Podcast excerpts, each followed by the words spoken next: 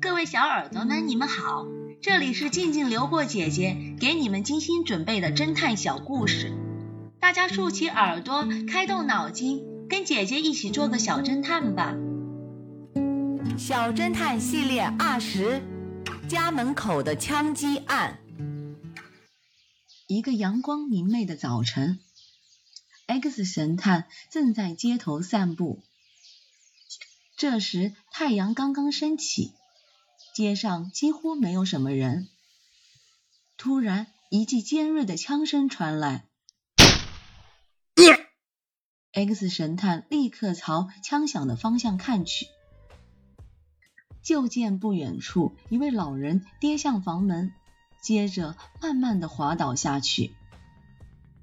X 神探急忙跑过去将老人扶起，仔细一检查，发现他背部中弹，已经死去。老人的手扶在门把上，门虚掩着，钥匙还插在锁孔中。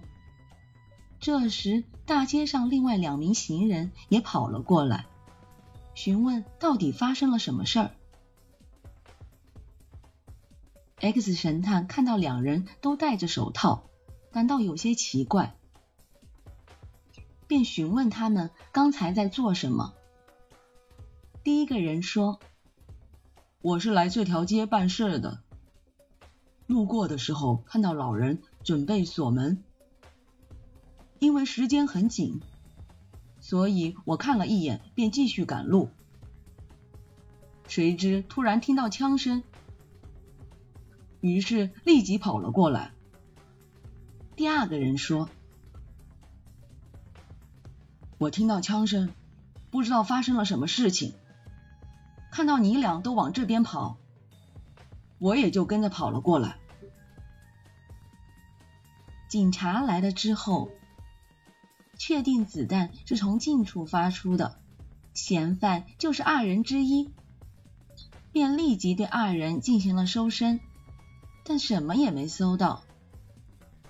没有证据，该怎么判断哪个才是嫌犯呢？警察不得不向 X 神探请教。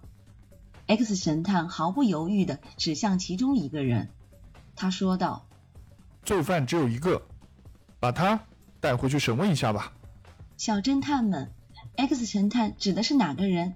你们知道是为什么吗？聪明的小侦探们，你们都猜对了吧？你们可真棒！我们下个故事见哦。断案这个故事的真相是，里昂知道安娜死在酒店里，所以才到酒店里去取金笔。如果里昂是无辜的，他应该去安娜常住的别墅里去取金笔。聪明的小侦探们，你们都猜对了吧？你们可真棒！我们下个故事见哦。